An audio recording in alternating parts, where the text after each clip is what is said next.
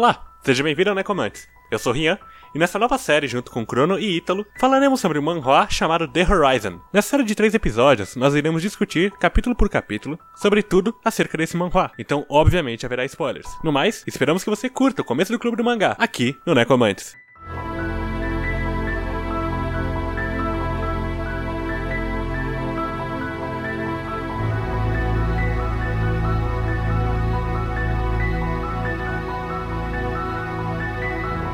De cara, The Horizon ele já começa te colocando numa situação bem caótica, você não sabe muito bem o que está acontecendo ali, assim como o personagem principal, e você fica um pouco perdido no começo. Eu não sei qual foi a expectativa de vocês em frente ao início da história, como queria dar o gancho inicial, mas eu fiquei bem imerso assim com a situação que me foi colocada. Eu comecei conhecendo esse manhwa no, no Twitter, quando vi uma arte dele, uma arte do spoiler, na real, que era quando os meninos chegam no, no final da, da estrada. Aí eu vi a arte bonita, eu vi que ele era, era mais pesado, eu fui, eu fui checar. Só que eu, eu, eu não esperava o, esse começo com o menino já ficando zoado da cabeça. Eu imaginei que ia ser algo mais progressivo, mas não, é bem, é bem rápido. É, como eu li por indicação por, de vocês, na real, eu acabei não lendo a sinopse do, do manhwa e eu não sabia muito bem sobre o que, que era o The Horizon em si. E, cara, foi um começo que realmente ele choca muito por diversas cenas. Tem toda a cena do massacre logo ali no começo, a cena da mãe, logicamente, é muito forte. E, cara, ela te fisga de uma maneira que, para poucas, né? Assim, eu também fui na mesma situação do Ítalo. Eu não fazia ideia alguma do que se tratava o mangá, não fiz questão de ler sinopse alguma e só fui pela indicação de vocês mesmos.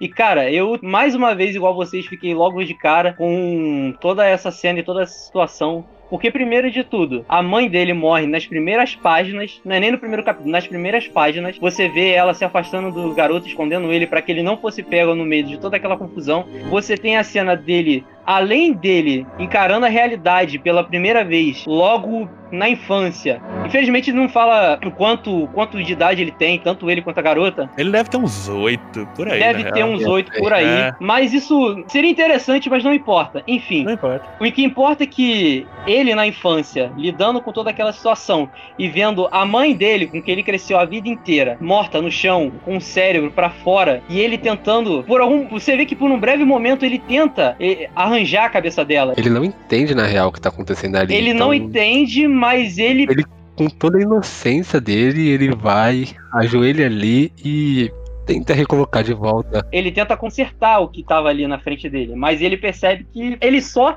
percebe que ali não tem mais vida. E naquele momento que ele entende o que, que é a morte e como ela e como a morte ela pode vir do nada, sem, sem nenhum prévio aviso, ele tem o primeiro pensamento que uma criança dificilmente teria na, na, na idade dele, que é a vida ela não tem um sentido porque a morte ela nos acompanha a todo momento e a gente não sabe quando que isso vai acontecer. Então eu gostei muito de como tudo isso se embaralhou na cabeça do garoto e foi demonstrado ao longo do capítulo de uma maneira rápida e bem compreensível na real, né, pro leitor. Sim, sim, sim, fica bem. A narrativa dele é algo muito bom, é muito importante e é bom como ele ele arranja toda toda a narrativa, ele faz a, as analogias tanto da filosofia que é demonstrada no, no, no mangá, quanto os acontecimentos, um está interligado no outro. Você usa toda, todo fato, toda a situação para gerar toda aquela reflexão de todos os personagens. Isso vai sendo levado até o final e isso é incrível. No começo a gente tem um paralelo ali, né, de vida e de valores na real, porque por um lado a gente vê um massacre e por outro a gente vê uma morte em específico ali, algo que importa para aquele, aquele personagem em si, em si, que é a morte da sua própria mãe. E com o moleque quebrando naquele momento e tipo assim, eu quero abordar isso no, até no próximo no arco, na real, que eles têm aquela atitude de seguir em frente porque os valores que ele tinha antes, que era a vida da sua mãe, que era o seu rumo de vida, era ele perdeu mundo. ali. É, ele perdeu o mundo ali e simplesmente ele perdeu qualquer, assim, qualquer motivo de viver. E ele segue em frente sem motivo, sem um algo para se segurar. Ele só anda para frente. Você falou sobre a questão do valor, ele até cita aqui o valor e o significado da vida é apenas algo fictício que pode ser fabricado e destruído pelo homem. Ou seja, ele vendo ele como homem e tudo e todos os homens que fizeram aquilo com a. Eu não sei exatamente o, o que que era, se era uma aldeia, se era uma cidade, se era só uma rua. Era uma cidade, era uma cidade. Era uma cidade, a, né? A gente vê, a gente vê um. Tem um take, assim, um, e um quadro do mangá que tem um personagem de fundo, assim, e a cidade de fundo bem grande. Então é uma, uma cidade grande até. E, cara, todos os cidadãos que estavam ali foram massacrados por essa guerra. E você não entende, você tá com um personagem principal ali. Uma criança que não tem nenhuma noção de vida, de, de risco, e tá na guerra. Você não vai ter dó, não vai ter pena, porque a gente vê quadros depois, quando o moleque ele começa a andar, que tem crianças mortas, tem adultos velhos, não importa, tá sem vida já, tá no chão. E a gente acompanha o menino até ele chegar no ônibus, que é onde a gente tem realmente um start ali do que é a aventura de The Horizon com os dois protagonistas. E ressaltando só mais uma coisa, é interessante como o autor ele consegue fazer a criança é, ter uma reflexão sobre tudo aquilo que está acontecendo sem parecer forçado, porque é muito sincero. Então, quando ele pensa, ele não pensa de uma maneira complexa, ele pensa tudo aquilo que o leitor precisa saber e precisa entender para o decorrer da obra e para saber o valor, o significado da obra. E ele, por exemplo, fala, ele fala que a vida existe apenas para desafiar a morte. É algo muito simples de se falar, mas ao mesmo tempo também é curioso como uma criança, vendo toda aquela situação, reagiria e pensaria sobre isso. Então eu gostei bastante como ele fez a criança reconhecer a realidade sem parecer algo muito. Como se ele. Ele não faz a criança pensar como um adulto, ele ainda pensa, pensa como uma criança, só que uma criança que teve experiência de passar pelo que ele passou. Eu, eu, eu vejo esse pensamento, todo esse negócio de a vida só existe para aproximar a morte, mas como o autor autor mostrando o pensamento da criança, porque a gente tá vendo em terceira pessoa isso, é, é estabelecido no começo, quando tem o um narrador, e o narrador até fala que ele não chegou em uma conclusão, ele, ele, não pensou sobre isso, é só uma ideia que ficou nele. Então isso aí é o narrador explicando pra gente o que que é essa ideia que, que ficou nele,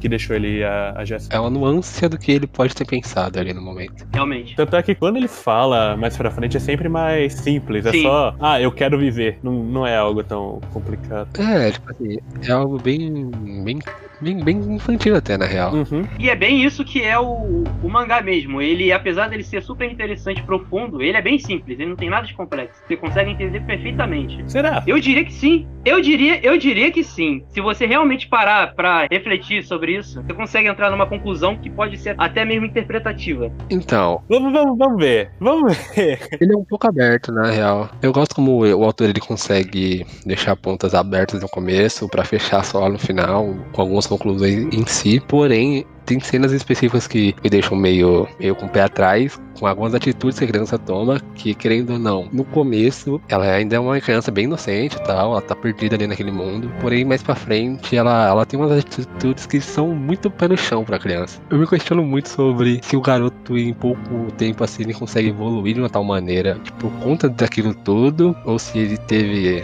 sei lá, alguma coisa antes, a mãe explicou alguma coisa na correria ali e tal, porque algumas atitudes deles depois é um pouco pé no chão. No começo é muito simples, é aquela coisa de não ter mais motivo para viver, até a gente chegar na cena do ônibus. Que ali, aí mais pra frente é explicado, mas o garoto ele se viu no olhar daquela garotinha, e aí a gente teve ali um, um momento de, de, compaixão ali entre os dois, né? Estavam numa situação bem parecida e não sabiam mais muito o que fazer. O garoto ele meio que. Ele, ele toma uma atitude instintiva, que é de proteger alguém mais fraco que ele, aparentemente, né? É, ele nem entende porque que, que ele faz isso. Como ele, como ele é um menino, ele instintivamente ele, ele foi proteger alguém mais fraco que ele, que no caso era aquela garotinha. Que para ele, ali, ali ele teve uma faísca de motivação. E é tanto que depois ele fala até que, tipo, ele entende o que aconteceu ali, ele só agiu. Ele só agiu quando, quando ele viu a menina chorar. Sim, e... Ele instintivamente encontrou um sentido para continuar. Sim, sim, ele teve, ele teve um novo sentido. Tanto ele quanto ela. E, tu, não, e tudo isso acontece no, no primeiro capítulo, é o nosso pontapé, na real. Tem muita coisa mais pra frente. A gente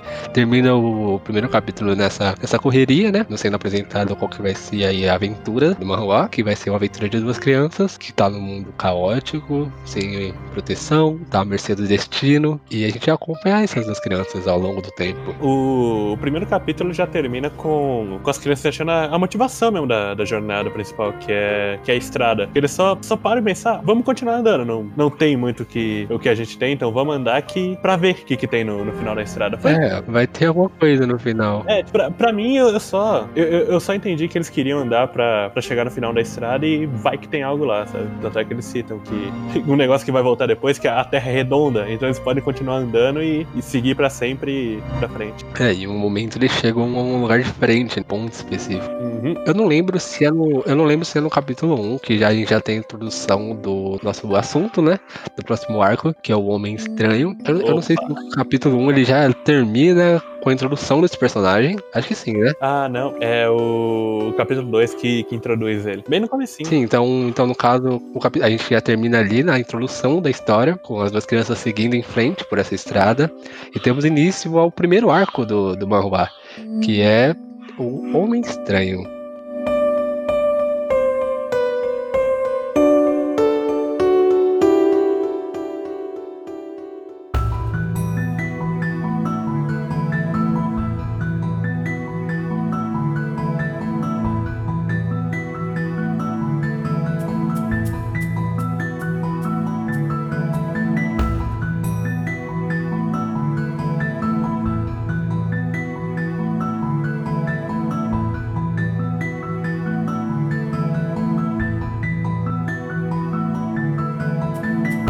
Tem a dizer sobre o começo desse, desse mini arco na história? Eu gosto de como o autor ele faz um, um design interessante pro Homem Estranho, já deixando logo de cara que ele é diferente das crianças e que, de certa forma, talvez ele não devesse estar ali. Ele, ele é tratado meio que como intruso e, de cara, o, o garoto é incrível que ele já tem um instinto, como você falou, ele tem atitudes bem pé no chão de não confiar em alguém que não, não merece, não merece a, a confiança. Total. Ele não fez nada até conseguir merecer a confiança deles, a não ser roubar a própria água do garoto e se intrometer na, no meio da jornada deles. Então eu gosto de como é todo o design também da, da obra, ela é bem caricata e faz uma alusão a uma ideia. O Homem Estranho, ele tem que ser um Homem Estranho porque ele é o cara que ele tá invadindo o espaço deles, entende? Esse é mais ou menos, eu achei, eu achei bem interessante vendo como que o, o autor ele usa certos estereótipos e formas de desenhar que já indica logo de cara você consegue pegar sem ninguém falar qual é a ideia do personagem. Você pega pelo design qual é a ideia do personagem. Isso eu achei interessante. É mais também para conectar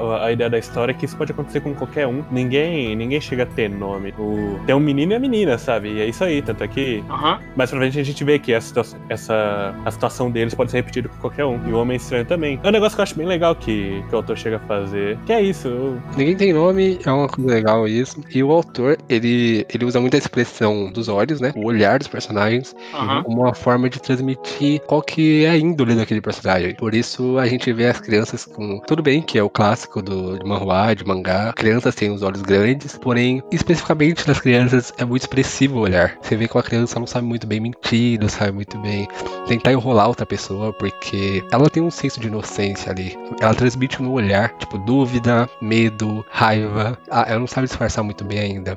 E um adulto, ele já, já tem uma certa malícia, um, um certo jeito de viver.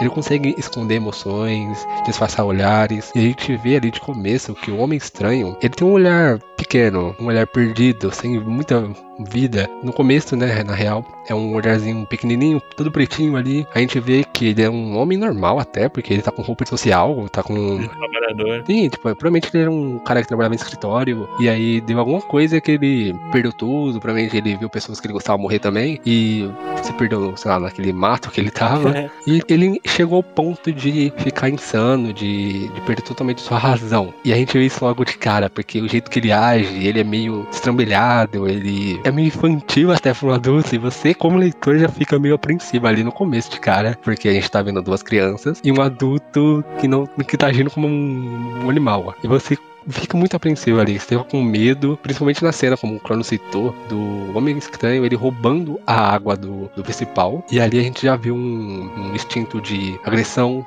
de dominação. Ele demonstra uma hostilidade. Hostilidade. Cara, isso tudo é muito bem passado pro leitor. É, dá pra entender rápido que ele regrediu. Regrediu, né? A, a um estado animalesco. Sim, sim, ele totalmente. Ele perdeu toda a meada. Você vê o jeito como ele caça as criaturas, como ele come os animais, ele, ele pega e ele simplesmente arranca pelo, no dente o pelo dos animais, ele pega a rã e ele simplesmente mastiga. Sim, sim, ele totalmente ele não tem mais o que é certo e errado ali.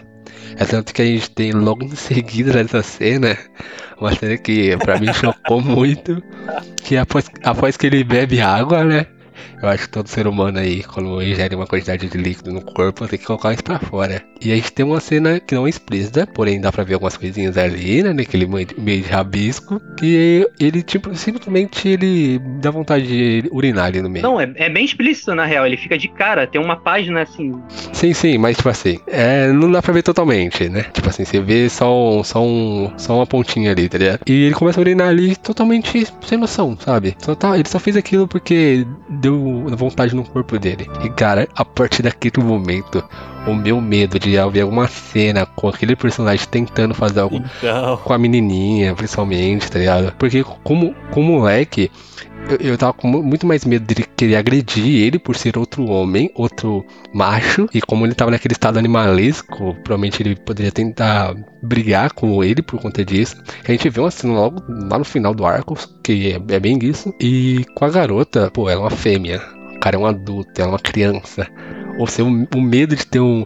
de ter ali um. qualquer nuance a estrupo ou qualquer outra coisa do tipo. Velho, eu fiquei o arco inteiro com o cu na mão, velho. Eu fiquei mais com, mais com medo de um, de um agredir o outro mesmo, porque de cara estabelecem o, a ameaça que ele é só por ele ser um adulto que os moleques não vão conseguir correr dele. É, cara, voltando ao, à parte do- dos olhares, quando a gente tem ali o, o decorrer, né, do arco, a gente vê o garoto ali pensando sobre uma estratégia de fugir, né, porque, como Rian acabou de falar, é um adulto, eles não têm porte físico, não tem resistência de um adulto pra correr, e não sabe a, o que, que o aquele adulto em específico pode fazer com eles. E a gente tem aquelas cenas que é o plano estabelecido. Vamos dormir, esperar ele dormir, de noite a gente vaza. E beleza. Primeira, primeira tentativa, dá certo. Porém, a gente tem ali a nuance da guerra novamente voltando, que a gente meio que não fica a par da, do que tá acontecendo por um momento, né? E ali naquela cena volta a guerra em si, que é uma explosão acontece ali, provavelmente uma granada, um míssil, sei lá, que acontece ali, que explode, e o cara ele entra em choque. Ali você entende mais ainda que ele, ele ficou insano por conta da guerra mesmo. Tipo assim, ele perdeu totalmente a razão por conta disso. Ele escuta um barulho de tiro, que no caso é explosão, ele já começa a tremer, chorar, ficar com medo. E, putz, aí o autor ele, ele mete a primeira bait, velho. Que é você ficar com pena dele, tá ligado? Vocês ficaram com pena dele? Eu, eu não, não consegui, cara. Eu Olha. já não tinha pena dele a partir do momento que ele entrou. Eu tava com medo, eu tava com medo, mas, cara, é um ser humano ali. E aí, você sabe que ele já passou, pelo que ele já passou provavelmente, pra ele ter chegado naquele estado ali, é porque ele passou por coisa muito pesada mesmo, assim, pra ele chegar no estado animal. Quando, quando você vê que ele, aquele, aquele medo que ele sente referente à guerra, você fica com um pouquinho de pé atrás ainda. Eu tava totalmente, tipo, ah, vamos embora, deixa ele pra trás, mas naquele momento ali, velho, porra, vai dar merda se vocês forem, tá ligado? Não vão. Realmente, realmente, muito interessante seu comentário. Porém, cada um com seus problemas. E segundamente, cara, ele só tava fazendo merda desde que ele entrou pra aquela rodinha, né? Aquela a, a- a, menor panelinha de todas, que eram o quê? Duas pessoas entrando, anda- andando na estrada em busca de, de seguir em frente. E ele simplesmente apareceu do nada, seguindo eles. E uma coisa que você falou que é muito interessante, a questão dele ser um ser humano e dele ter problemas e dele ser tanto vítima quanto os garo o garoto e a garota, não muda o fato de que, mesmo ele sendo uma vítima, ele, ele, não, ele não deixa de ser uma, uma possível ameaça. E ele se torna de fato uma ameaça. Então é muito interessante como o autor ele sabe também da expectativa do leitor quanto a isso.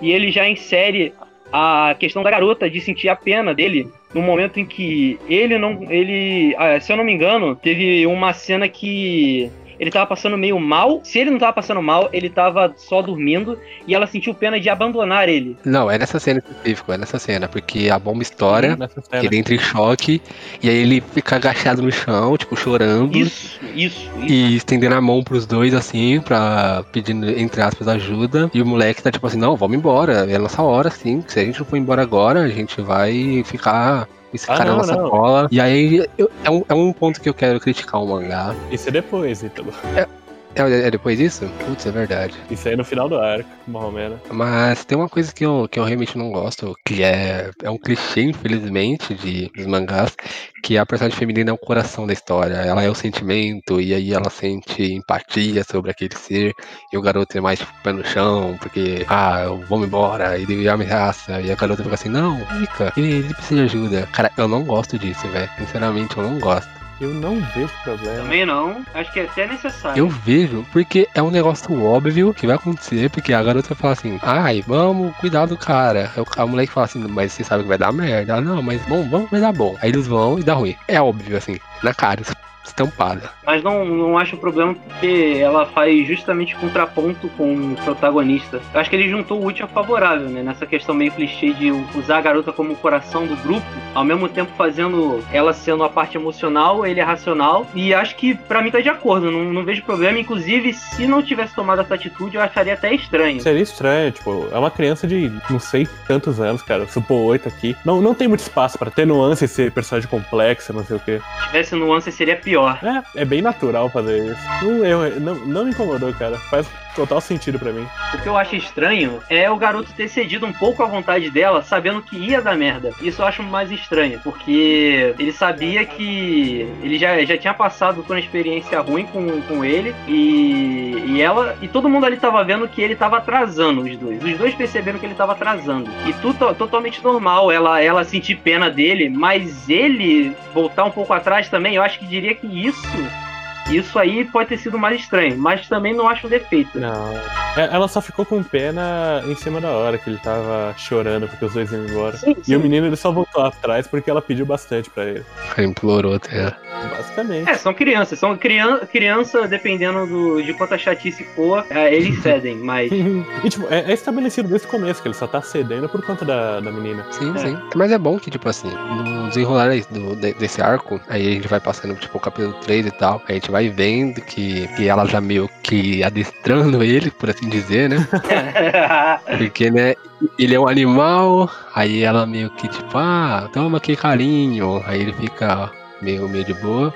As cenas que são a parte da noite são as cenas mais Pesadas. mais pesadas, porque a gente vê ele acordado, aqueles olhos branquinhos dele que instigam um pouquinho de medo na gente. Aí a gente vê o garoto assim, meio preocupado, assim, não, não tá dormindo de propósito, assim, né? Pra fingir que vai É, fazendo aquele bait, Como um bom adulto do século XXI, sempre sofrendo de insônia. sempre. grande. E aí o garoto tem, uma, tem um negócio que é muito que é muito nítido. O garoto ele vai começando a ver que tá tendo uma relação mais amigável ali. E ele vai, tipo, ele vai.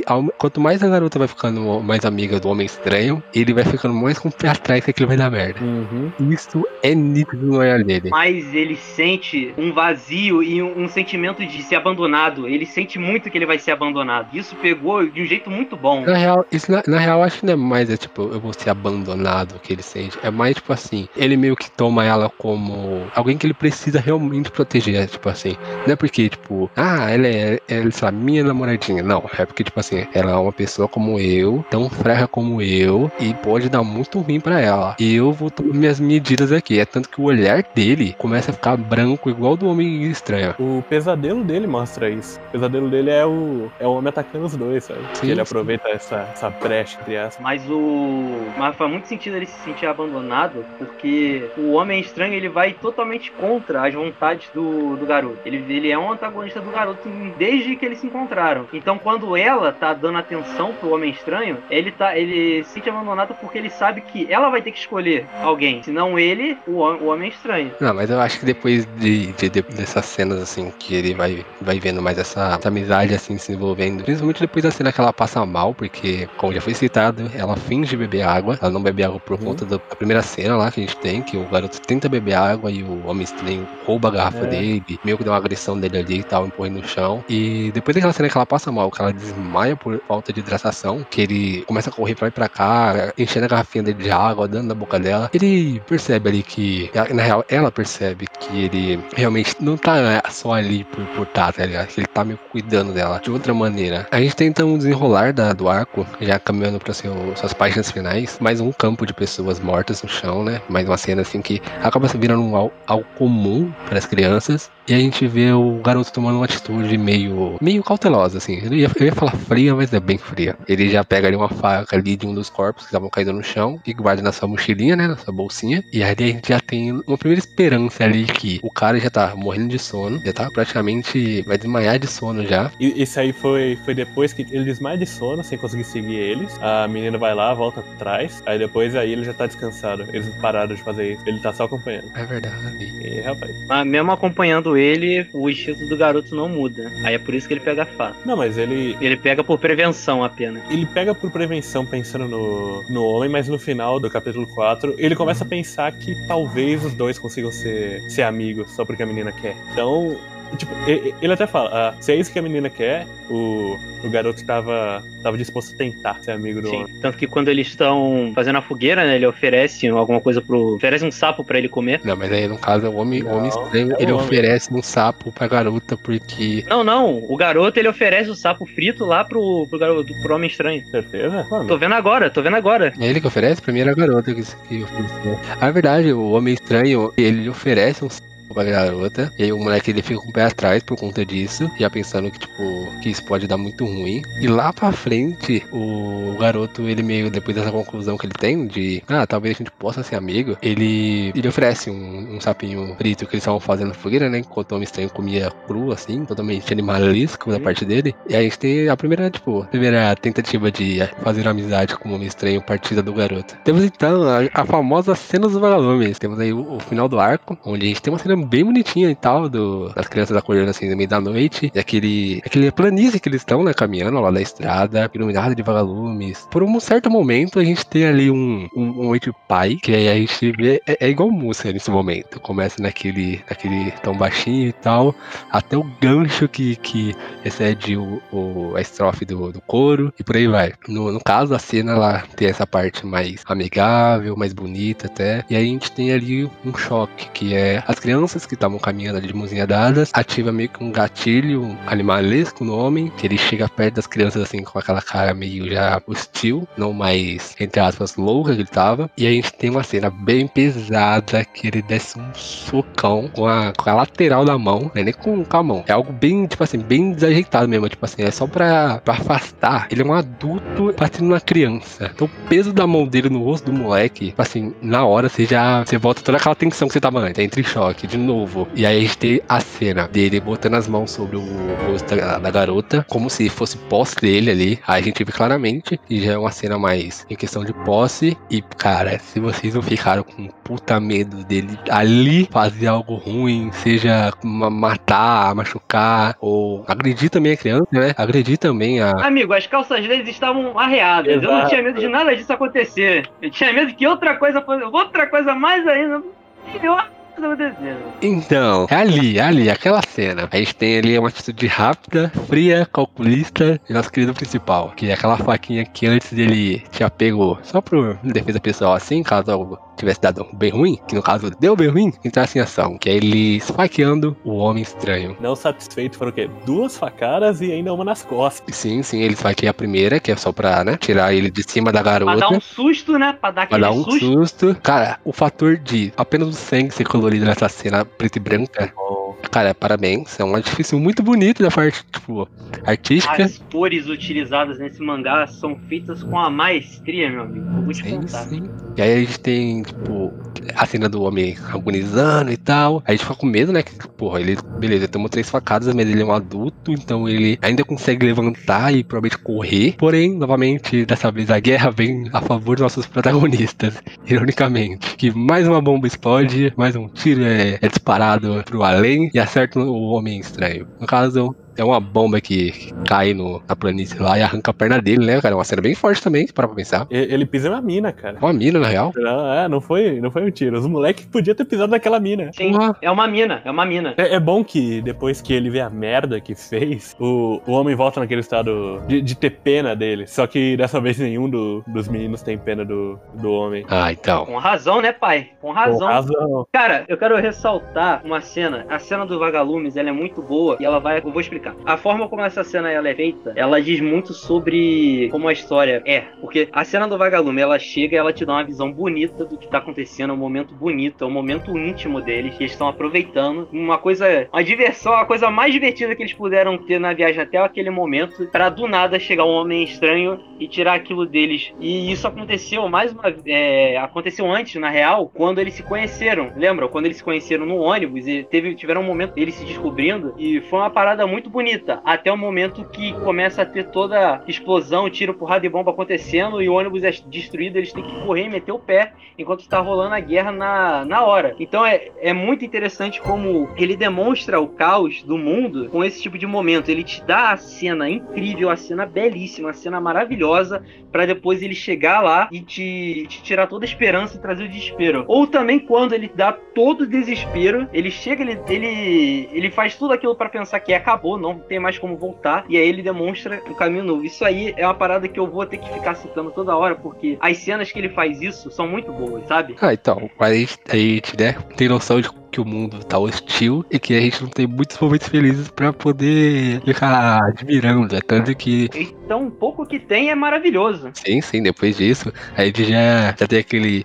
Meu Deus, deu tudo certo, eles escaparam do homem estranho. A garota até, tipo, vê a merda que ela fez, né? De, ah, vou sentir piedade de alguém desse mundo que tá, tá louco. E aí, tipo, ela vê que foi uma escolha ruim, cai sobre ela, tipo, uma certa cobrança dela mesma. Ela chora e tal. Tem aquela cena dele confortando ela, ela, tipo, ah, tá doendo seu, seu rosto, né? Porque fica inchado da porrada que ele tomou. E aí tem, tipo assim, a gente já fica mais aliviado. Porém, o autor ele pega e puxa a gente de volta para aquele mundo hostil. Cara, com a sigla dos dardos, que ali eu já pensei, ferrou, aconteceu alguma coisa de ruim de novo. E ali a gente não tinha um contato visual do que que atirou os dardos. O que, o que para mim é uma coisa mais apreensiva, porque eu vendo o Homem Estranho, eu sei que ele tá ali, que ele pode atacar, que ele pode fazer algo ruim. Porém, quando vem algo do além, um dardo do além, que você não sabe de onde veio, quem atirou. Quando a ameaça é, não é visível, é muito mais preocupante. Nossa, cara, e aí a gente tem o nosso arco, o nossa, nosso gancho, na real, pro próximo arco. Só ressaltando antes de a gente ir pro, pro último arco, o, o Homem Estranho ele só fala, só fala uma palavra no, em todo o arco dele, que é no final, quando, quando, esse, quando a perna dele explodir, ele fica reclamando que. fica chorando que, que tá com dor. Tinha como, cara, ter dado tudo certo se ele não, não tivesse ficado tão maluco quanto que ele ficou. Porque ele foi ganhando mais, mais humanidade quanto mais andava com os moleques, aprendeu a compartilhar. Você, e, você tudo. vê como ele é o contraponto perfeito pro moleque. É. Porque no que o garoto ele encontrou um caminho a ser seguido, o cara só perdeu a sanidade, ele só desistiu. Isso demonstra muito quem é o, o garoto, sabe? Demonstra muito como ele é forte em toda aquela situação.